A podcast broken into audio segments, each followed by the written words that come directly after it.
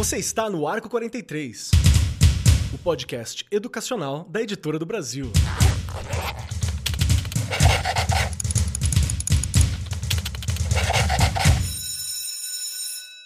Saudações, saudações para você, meu querido professor, minha querida professora, você que está acompanhando o Arco 43 Podcast. Sejam muito bem-vindos, muito bem-vindas, muito bem-vindos. Venham todos, porque hoje, hoje é um programa em que fora uma convidada maravilhosa com quem eu já tive o prazer de me encontrar algumas vezes para conversar sobre educação, cola lá no canal do YouTube da Editora do Brasil, que a gente tem lives conversando sobre materiais, entre outras coisas.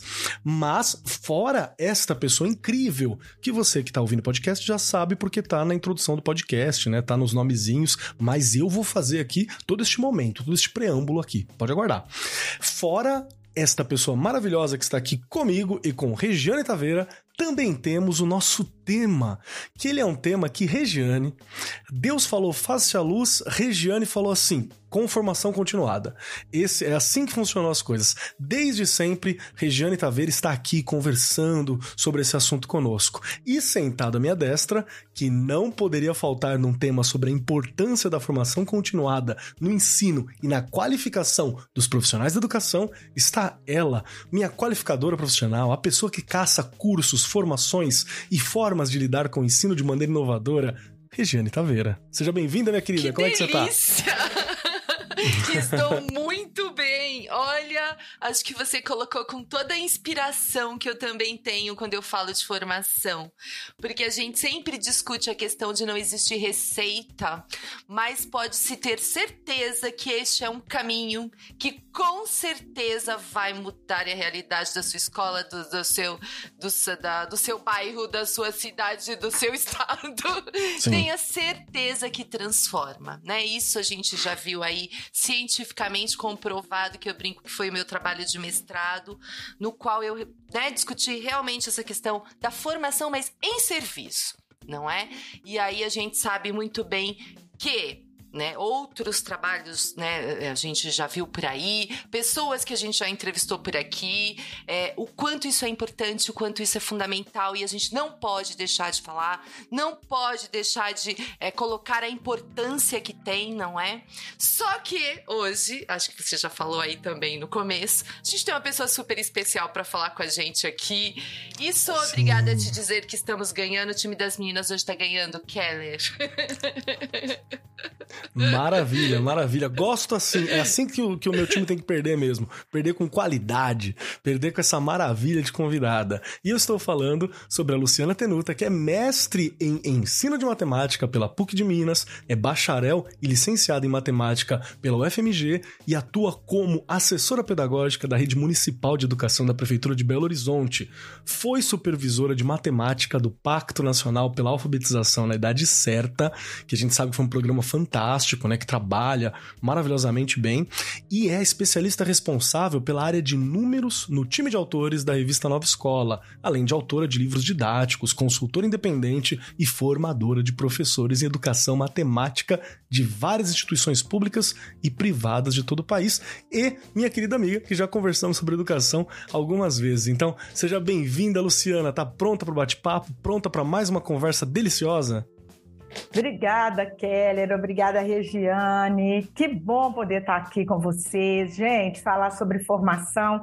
A minha pesquisa de mestrado, Regiane, também foi com formação de professores. Que delícia. Eu já venho fazendo esse trabalho há mais de 20 anos e acredito também que não tem como a gente trabalhar sem pensar na escola, sem pensar na formação continuada. Então, o professor que está dentro da escola, todos os profissionais que hoje fazem parte de uma escola, precisam se atualizar, precisam saber do que está acontecendo e precisam rever as práticas pedagógicas, né? À luz do que a gente tem hoje, a partir de tantos estudos na área de educação que vão contribuir para a aprendizagem dos alunos. Imprescindível a formação continuada. Muito bom poder estar aqui com vocês, gente. Perfeito, perfeito. E bora lá, para começar esse programa, é importante que você, professor, professora, coordenador, coordenadora, coordenador pedagógico, diretor, enfim, você educador que está aqui com a gente, você já ouviu falar sobre formação continuada? Se está conosco há algum tempo no Arco 43, com certeza ouviu, porque todo programa a gente cita pelo menos um pouquinho essa necessidade. Raro é o programa em que nós vamos falar sobre esse trabalho de formação continuada. Inclusive, o Arco 43 é uma forma de formação continuada acessível, gratuito, para que os professores tenham acesso, né? Então, por favor, coordenador, diretor, utilize esses materiais, está aqui para vocês.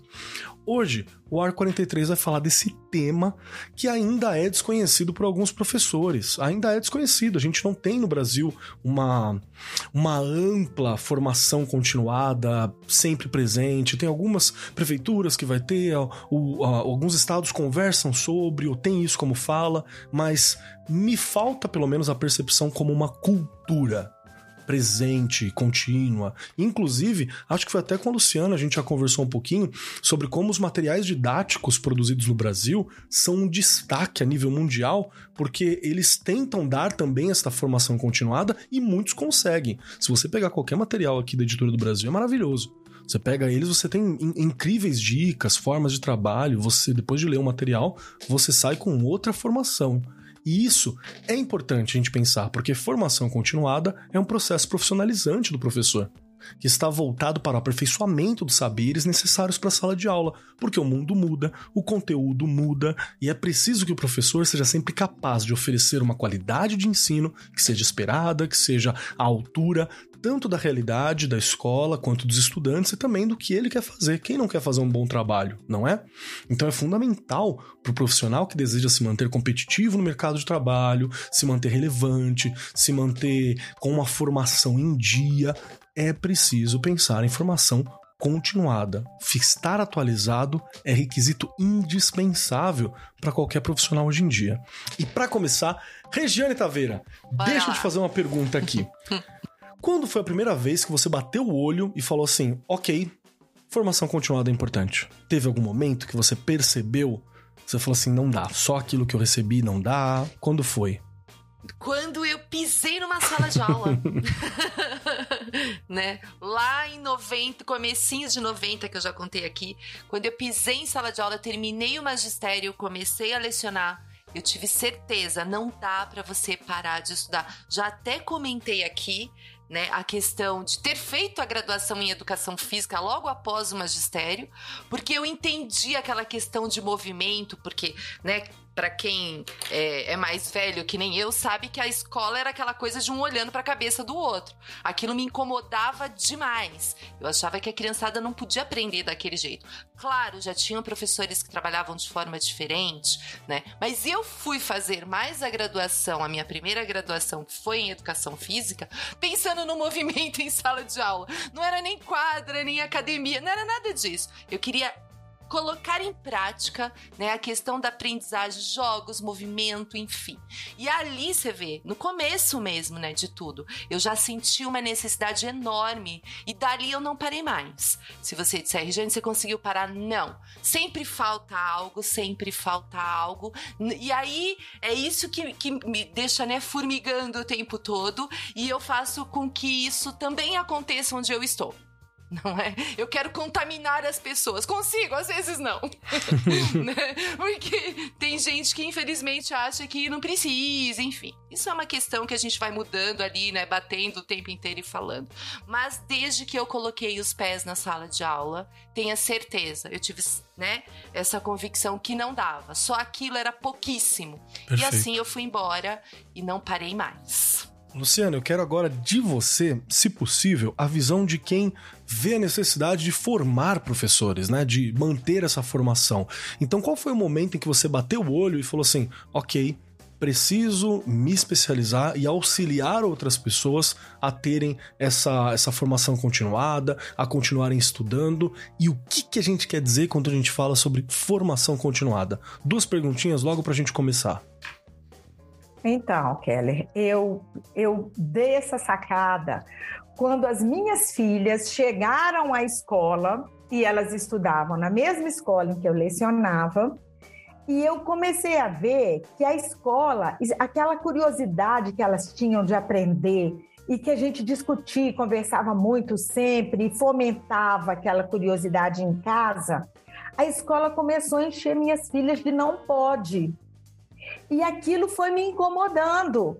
era um momento, aquilo foi início da década de 90, final da década de 80, início da década de 90. E eu fiquei, e eu comecei a ficar incomodada, eu falava para elas assim: "Eu não vou deixar a escola emburrecer vocês". Boa. Porque eu via que a escola ia colocando tantos limites para o pensamento que aquilo foi me incomodando muito e me fez pensar na minha prática. Naquele momento, eu dava aula de matemática para alunos dos anos finais, ali, naquela época era sétima e oitava série, hoje oitavo e nono anos, e para o ensino médio. E eu comecei a repensar a minha prática a partir dali. Opa, eu também estou fazendo isso na sala de aula, porque até então eu não me dava conta de que aquilo que eu fazia com a melhor das, das intenções, reproduzindo aquilo que eu havia recebido e que eu gostava muito, porque eu gostava de escola, aquilo me fez aprender, porque eu tinha as minhas estratégias como uma pessoa que gostava muito de estudar e tudo mais. E eu fui percebendo que não era suficiente eu trazer para o meu fazer pedagógico a escola que me formou.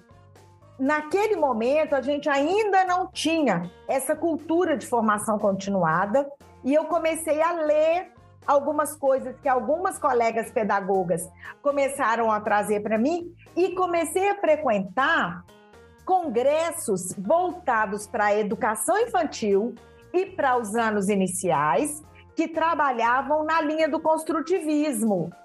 Mas para o meu segmento, eu, professora de matemática, atuando nos anos finais no ensino médio, eu não achava nada não. Então eu comecei a criar coisas minhas a partir do que eu via.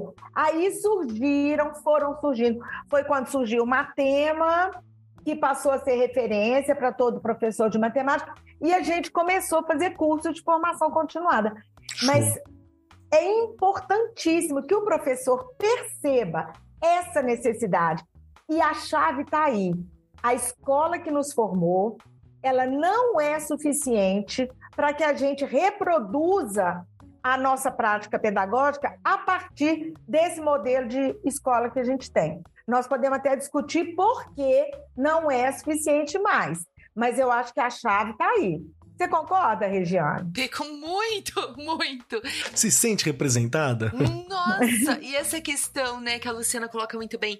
E a gente teve que ir quebrando tabus dentro de nós mesmas, né? Sim. né? Porque aquilo tá enraizado na gente, né? Foram modelos que foram passando pra gente. Muitas vezes eu escutei, gente, eu não gosto nem de lembrar, mas é importante, né?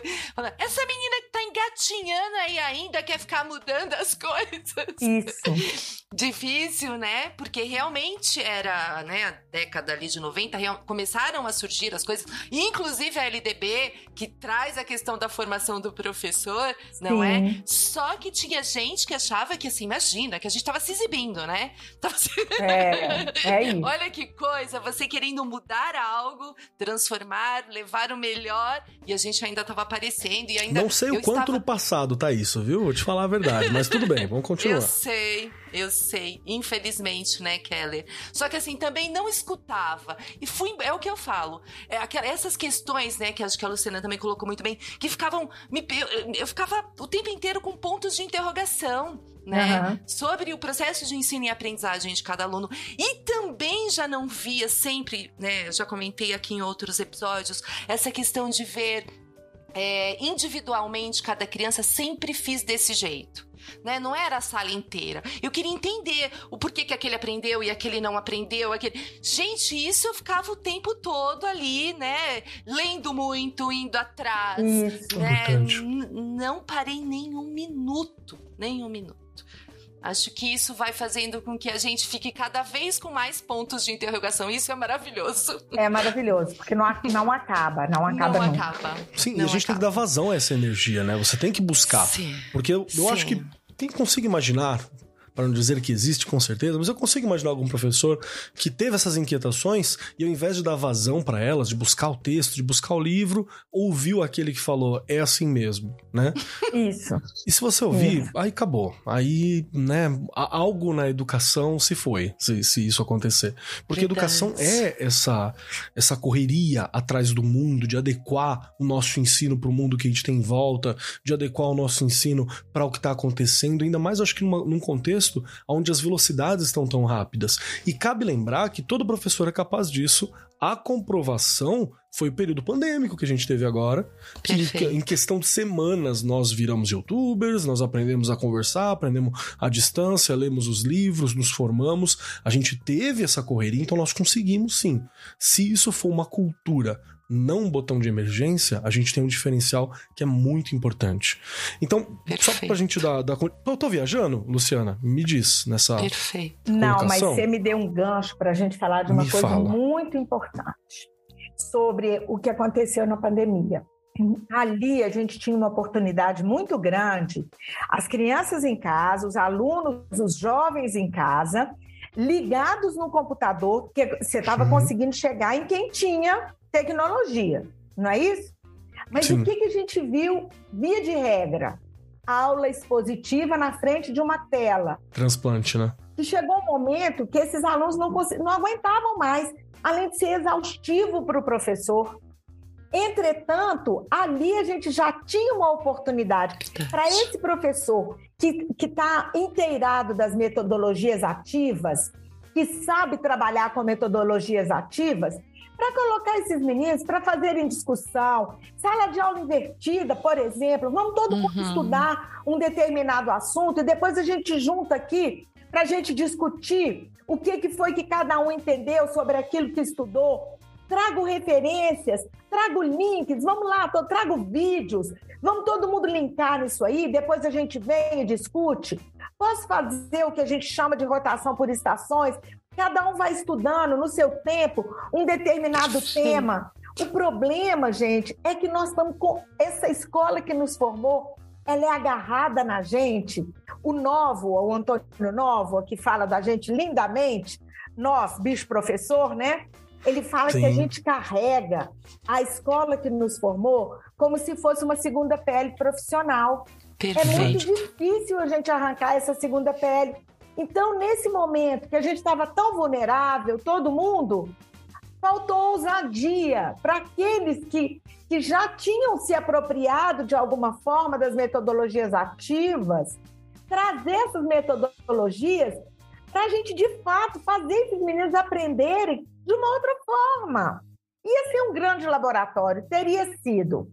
Eu acho que a gente já ganhou muito com esse acesso à tecnologia Concordo. e é hora da gente trazer muito as metodologias ativas que a gente pode agora, com o ganho da tecnologia, pensar nisso. Não pode ser aula expositiva via uma tela de computador.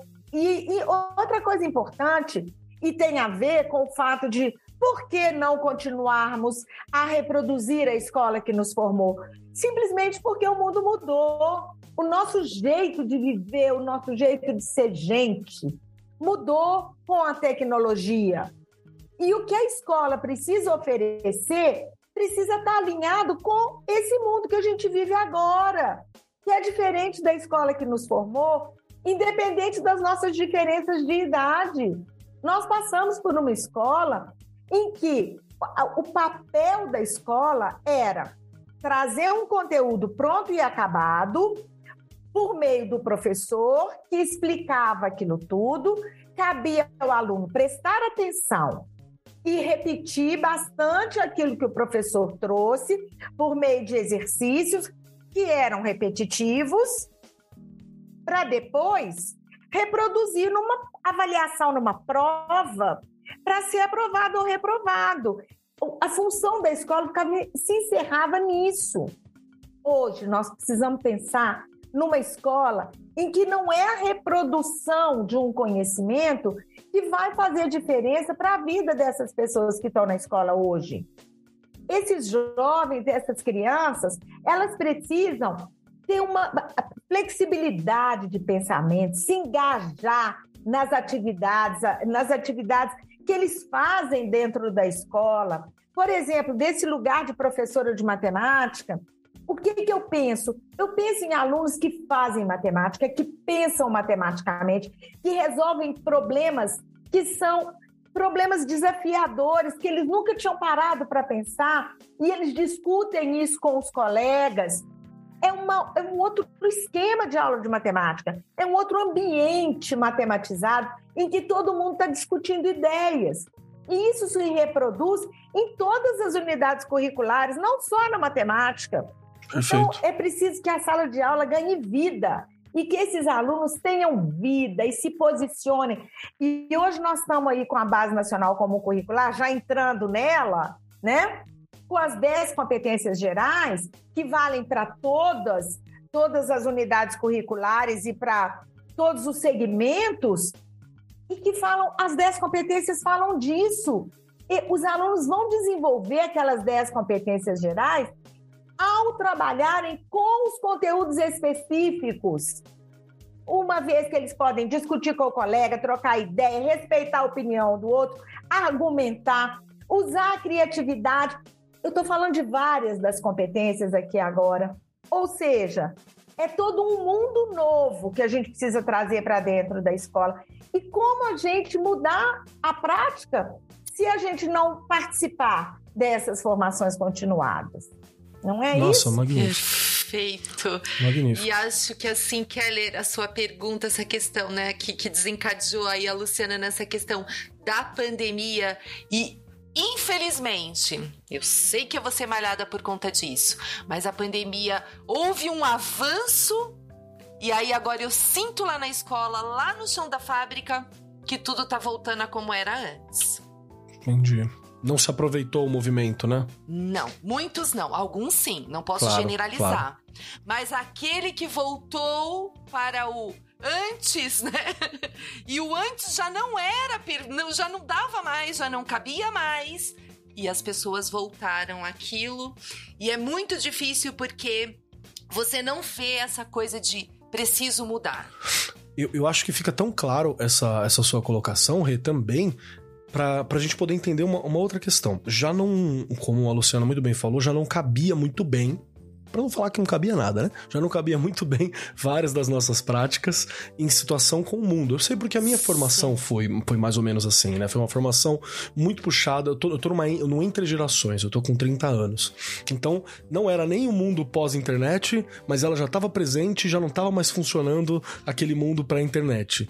Então, eu tava ali no, no meio de caminho foi bem, bem complicado. Muitas das coisas, conteúdos e abordagem de conteúdo que eu vi em escola, não, caiu por terra poucos anos depois. Poucos anos depois já não era mais a forma como você lidava com todas as questões do mundo que estava em volta.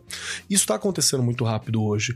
E aqui tem um ponto que eu acho que é muito importante também, que ajuda a responder, por exemplo, por que, que eu acredito, e eu quero ouvir a Luciana, quero ouvir a Rei também, que a escola precisa investir em formação continuada para os professores e é importante que isso venha da escola, do sistema de ensino, do movimento escolar. Porque às vezes, se eu faço isso por mim mesmo, como eu tenho que fazer também, e eu faço como professor, se eu faço isso por mim mesmo, eu posso ter um conteúdo que ele não é tão prático, ele é um conteúdo teórico que eu preciso dele, que fique claro. Nós precisamos desse conteúdo teórico que está aqui de arcabouço, mas quando eu faço isso dentro da realidade escolar, eu tenho um grupo eu tenho pessoas que fazem comigo, eu tenho a realidade calcada na onde eu posso praticar. Se eu cometer algum engano ou algum equívoco, eu tenho um grupo para me dar respaldo, eu tenho outras mentes pensando. Luciano, isso faz sentido para você? Esse, você acha que tem que ser dentro da escola? Ajuda a ser da escola ou não? Pode ser de qualquer área? Como que tem que ser essa formação para você? Qual é o papel da escola nessa formação continuada? Faz super sentido, Keller. Olha que coisa bacana. Você trouxe aí, eu não sei se você conhece esse material, mas a Fundação Carlos Chagas fez Sim. uma pesquisa sobre formação continuada de professores. E ela elencou quais são as cinco premissas da formação continuada de qualidade. E nisso que você perguntou, nisso que você colocou na sua pergunta, você trouxe vários desses, desses cinco elementos. Eu vou falar o que, que são os cinco elementos. Por favor. Duração prolongada. Então, o primeiro ponto é que grandes palestras, grandes eventos, grandes encontros que não têm continuidade são pouco eficientes para que o professor mude a prática dele. Então, duração prolongada nesse sentido de que é preciso que haja encontros de formação em diferentes momentos. Esse é um ponto. Outro ponto são métodos ativos de aprendizagem, como a gente falou aqui, as metodologias ativas. Os professores, eles precisam participar de momentos de aprendizagem em que sejam usadas as metodologias ativas, para que eles se apropriem disso. E isso está linkado com uma outra, um outro item que é a coerência entre o que está sendo dito e o que está sendo proposto na formação continuada e aquilo que o professor está vivenciando na formação continuada. Um outro, um outro item é a participação coletiva, que tem a ver com isso que você disse. Sim. É preciso que esses professores que vão participar da formação continuada, por que é importante seja promovida pela escola? Para que os professores tenham oportunidade de dialogar, de trocar ideias sobre aquilo que está sendo proposto naquela formação continuada.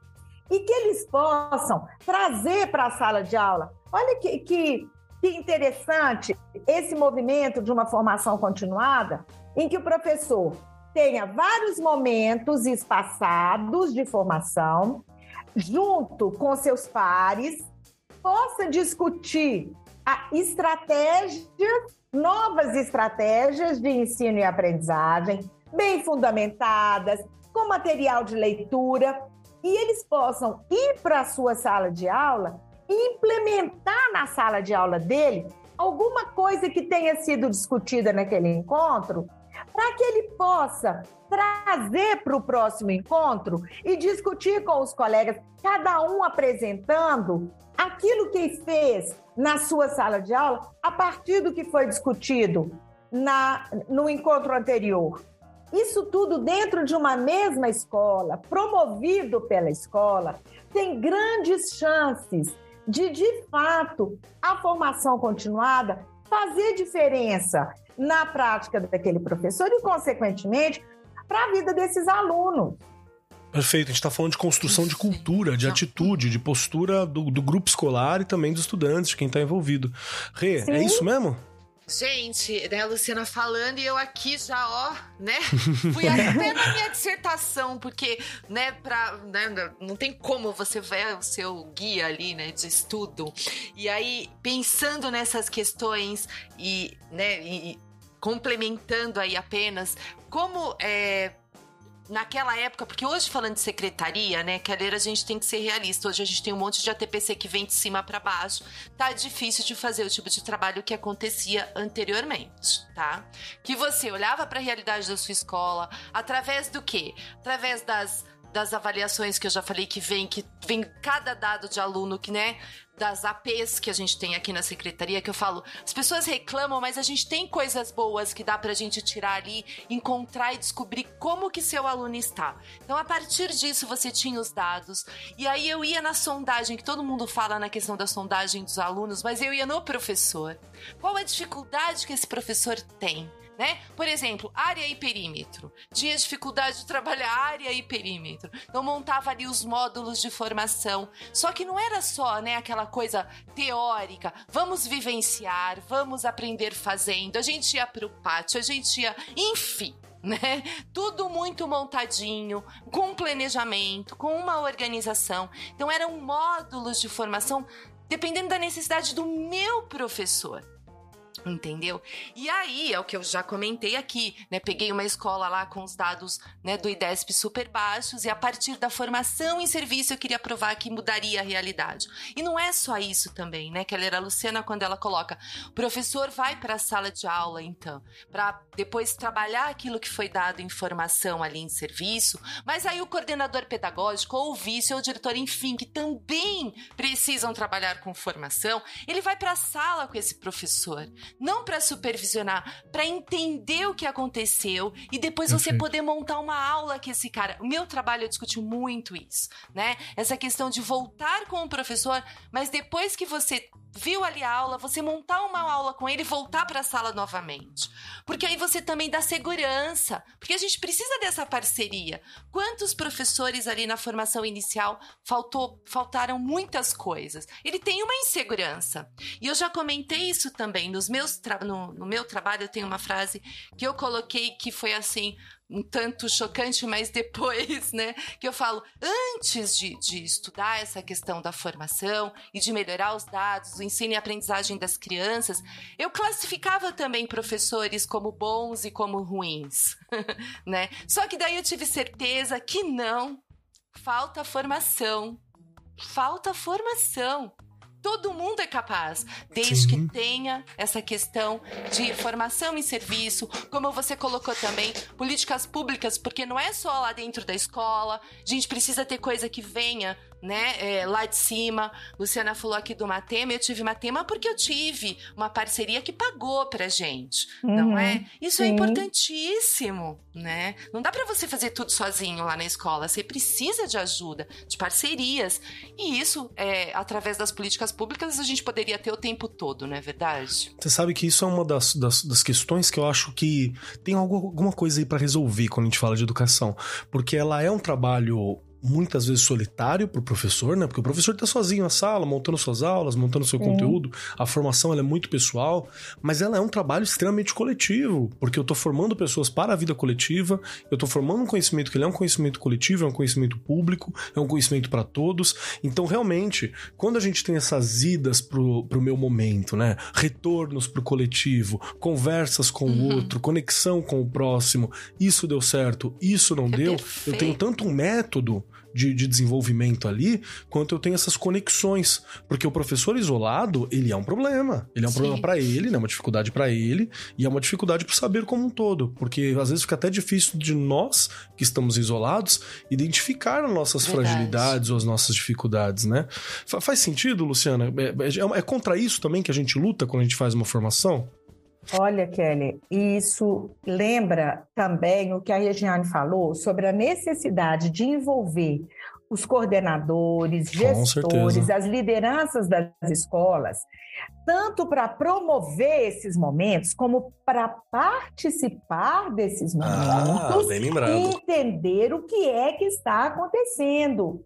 Muitas vezes, o, não adianta promover o um momento de formação se eu tenho, eu enquanto gestor, eu enquanto coordenador, tenho uma concepção, por exemplo, de disciplina que é, são todos os alunos sentados, calados, e um professor que fala sozinho.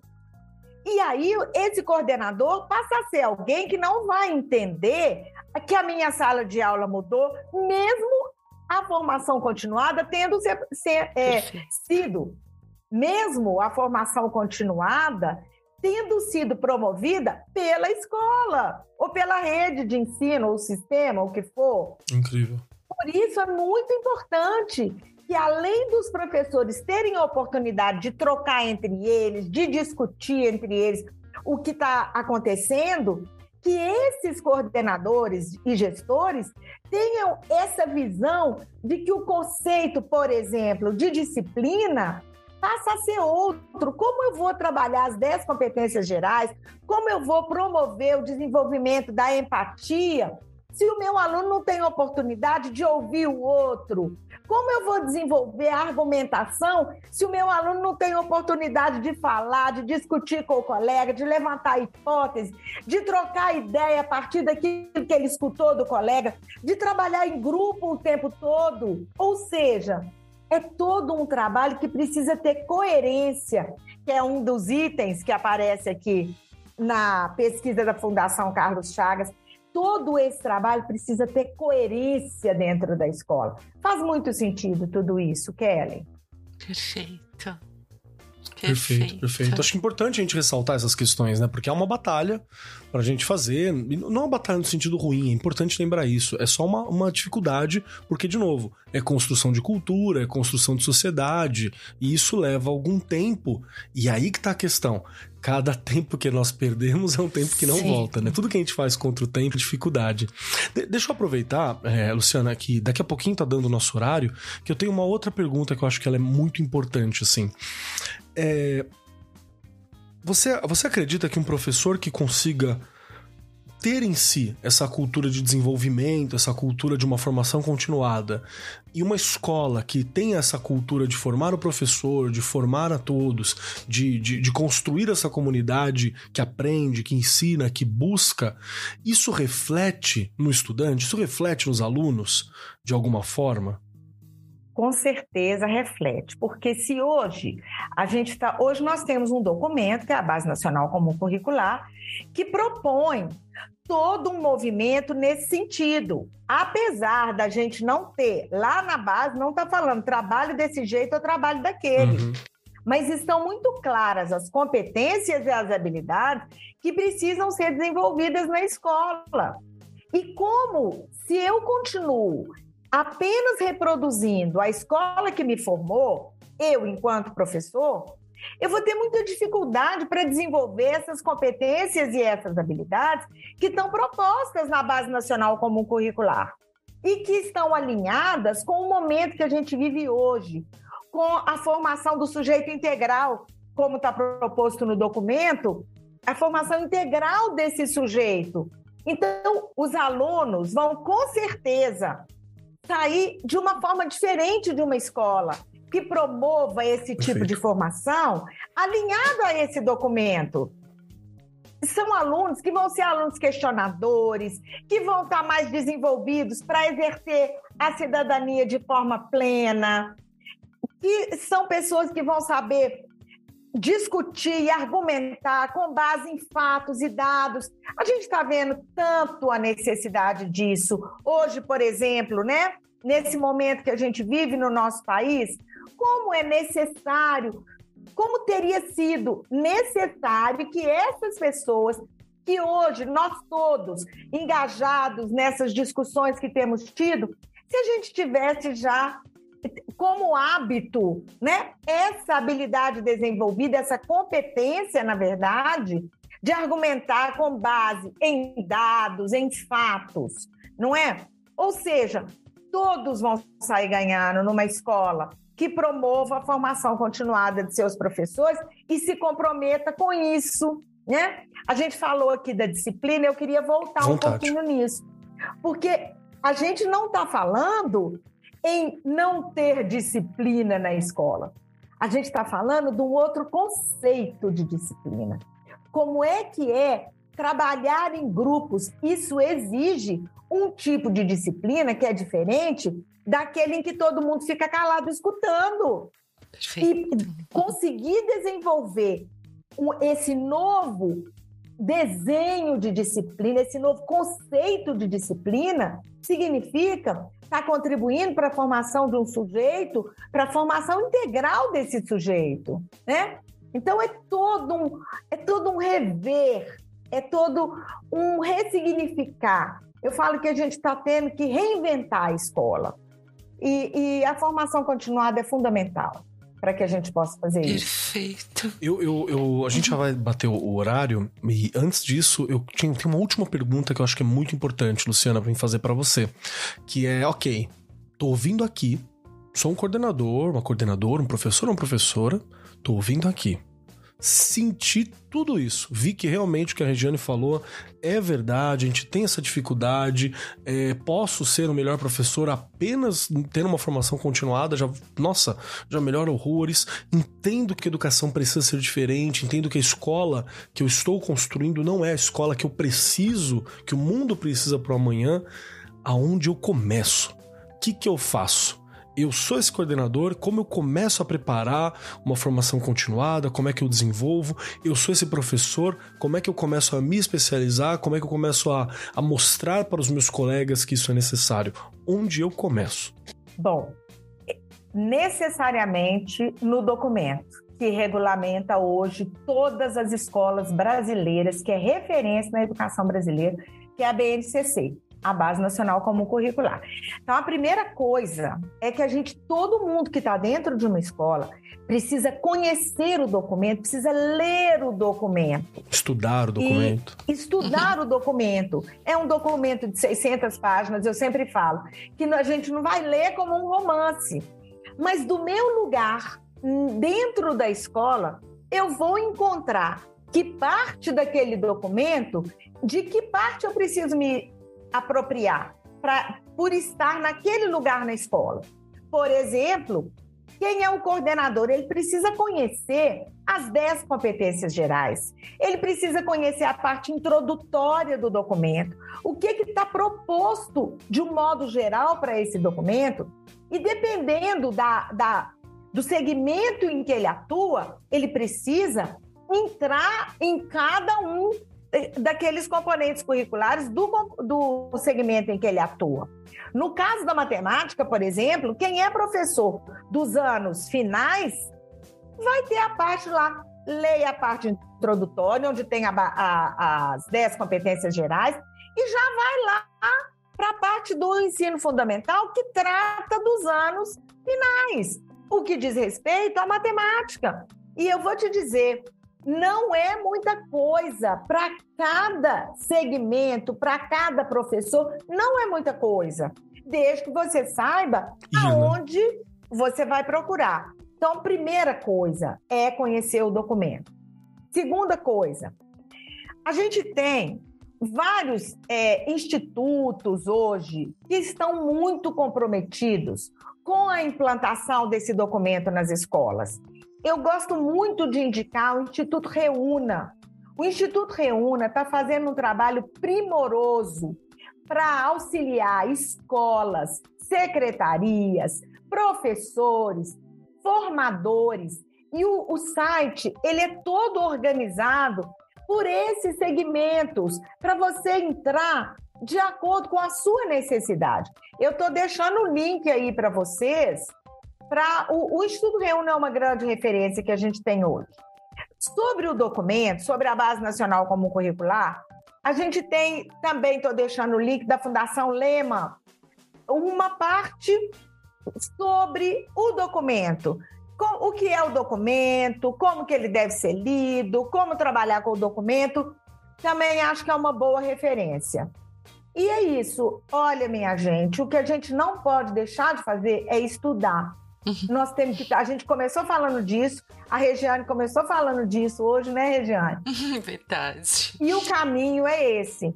É contraditório a gente pensar que nós, profissionais da educação, às vezes nos consideramos prontos e acabados quando a gente termina uma faculdade e entra para dar aula numa escola.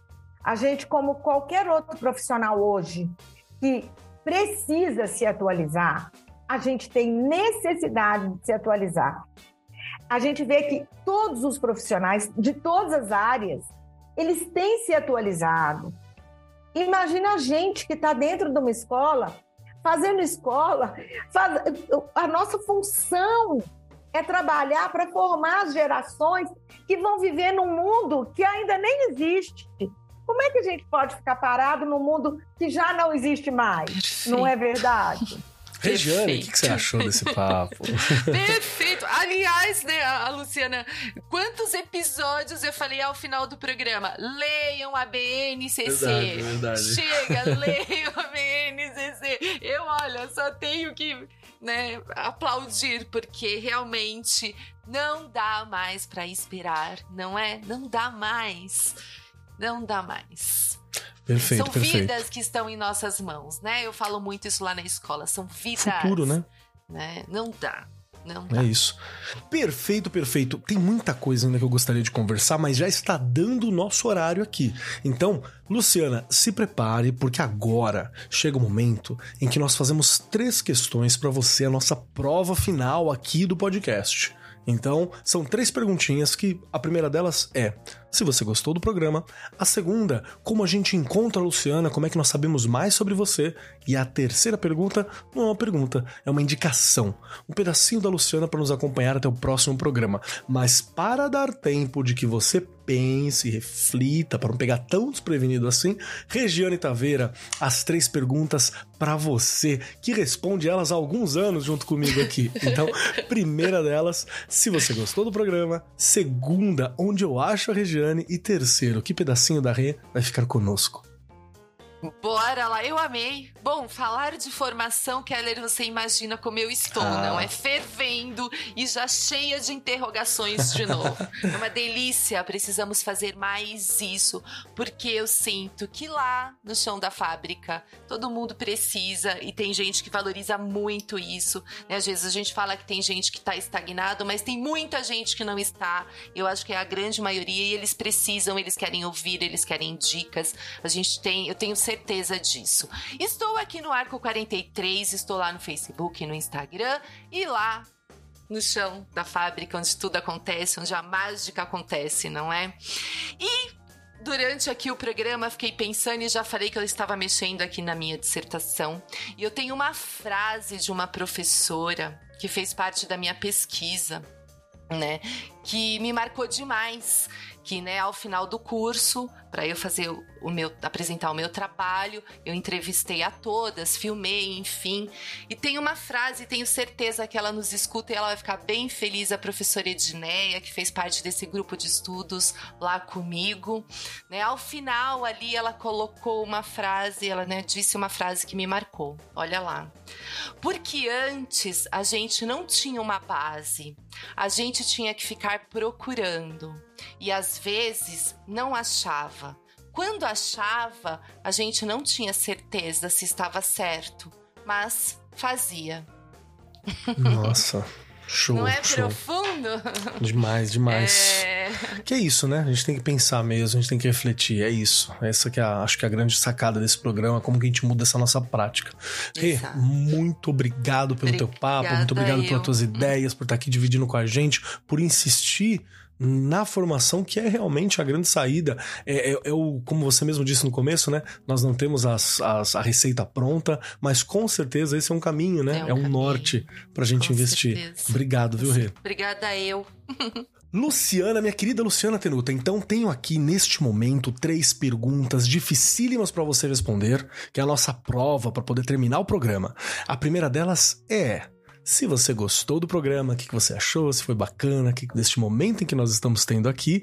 Segunda pergunta, como que eu acho mais sobre a Luciana? Adorei o que a Luciana falou, como é que eu sei mais do trabalho, o que está desenvolvendo, o que está escrevendo, como que eu contato, se você tiver uma forma de contato, esse é o momento. E a terceira pergunta não é uma pergunta, é uma indicação. Um pedacinho da Luciana para nos acompanhar. Pode ser uma dica, uma frase, um pensamento, um livro, alguma coisa que seja da Luciana para os nossos corações, ouvidinhos e mentes ao longo da semana até o próximo programa. Então, três perguntinhas para você. Então, a primeira pergunta que era sobre se eu gostei do programa, eu adorei o programa. Tá com você, Keller. É sempre muito bom, porque você vai dando dinamismo e a gente vai fazendo perguntas muito pertinentes, a gente pensa muito parecido foi ótimo e necessário. Necessário, acho que é muito importante a gente ter oportunidade de falar para quem está na escola, para esse professor, para esse coordenador, para esse gestor. Muito, muito importante e um programa muito gostoso de fazer. Sobre é, o, o, meu trabalho, eu, eu, trabalho com formação de professores, né, de um modo geral, desenvolvo materiais didáticos para o Reúna, para o Matema, e o meu contato é o meu e-mail, que você pode até colocar aí, por favor. Vai estar no post. É lutenuta.gmail.com, tá? Então pode o, o contato por e-mail é o mais fácil. Eu vou falar uma frase da Lúcia Moisés. A Lúcia Moisés, ela é da Universidade Federal do Rio de Janeiro. Ela fala o seguinte: que a segurança, advinda do conhecimento teórico, permite ao professor se soltar das amarras que o ligam a um ensino mecânico e estéril, criando ele próprio o seu caminho. É preciso que também ele, e não só o aluno, seja sujeito desse novo processo de aprendizagem. Perfeito. Forte, hein? Uhum. Muito forte. Luciana, muito obrigado pela sua participação, muito obrigado pelos momentos que você cedeu pra gente aqui. É sempre um aprendizado, sempre uma troca incrível. Maravilhoso conversar com você aqui hoje, viu? Obrigado mesmo. Imagina, conte sempre comigo, Kelly. Ah, Pode, mas eu vou contar. contar comigo, eu já falei isso várias vezes na editora, viu? Vamos contar, não vamos, Rê? Vamos, com certeza. obrigado, Luciana. Chegando no meu momento, quero dizer que eu adorei o bate-papo. Luciana, é sempre maravilhoso conversar com você, desde o primeiro papo que a gente teve lá no YouTube da Editora do Brasil, que inclusive, para quem quiser, cola lá, procura pela Luciana Tenuta, que você vai ter vários vídeos da gente batendo papo, falando sobre os materiais, sobre os materiais de matemática da editora, que são incríveis, pode te ajudar muito na sala de aula. Procura por lá que vale a pena. Então é sempre um prazer conversar contigo. E conversar com você e com a Rê sobre um tema em que as duas entendem tanto que eu ainda, né, eu engatinho, eu sinto isso, mas eu não tenho a formação teórica que vocês têm sobre. Então, para mim, é realmente uma formação continuada nesse momento aqui. Saio daqui entendendo outras coisas, já querendo propor novamente pro meu coordenador e pros meus colegas professores pra gente discutir a BNCC, se não agora, começo do ano que vem. Acho que é legal voltar às bases, entender o que, que nós queremos, né? É importante refazer esse movimento de tempos em tempos. Então, acho muito bacana, agradeço muito. Quem quiser me encontrar por aí, arroba Marcos Keller na maioria dos lugares, arroba Cobalt Keller lá no Instagram.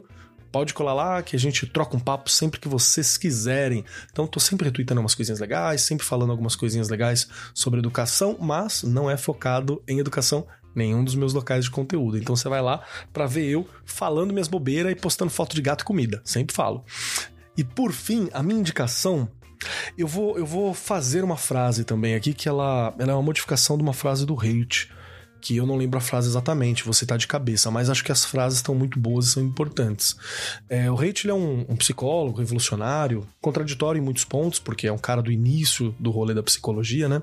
Mas ele é um cara que pensa muito o corpo, as prisões que a gente tem às vezes físicas no corpo e como está relacionado algumas questões que nos limitam mentalmente, né? Também. Ele fala que para a gente desenvolver uma cultura que seja real, que é a cultura que nós queremos da educação, uma educação que seja real, é, essa cultura não pode se opor à vida real. É ao contrário, ela tem que ser parte dessa vida e constituir uma, a mais bela joia, o mais belo adorno dessa vida real. Então que a nossa educação seja para isso, né?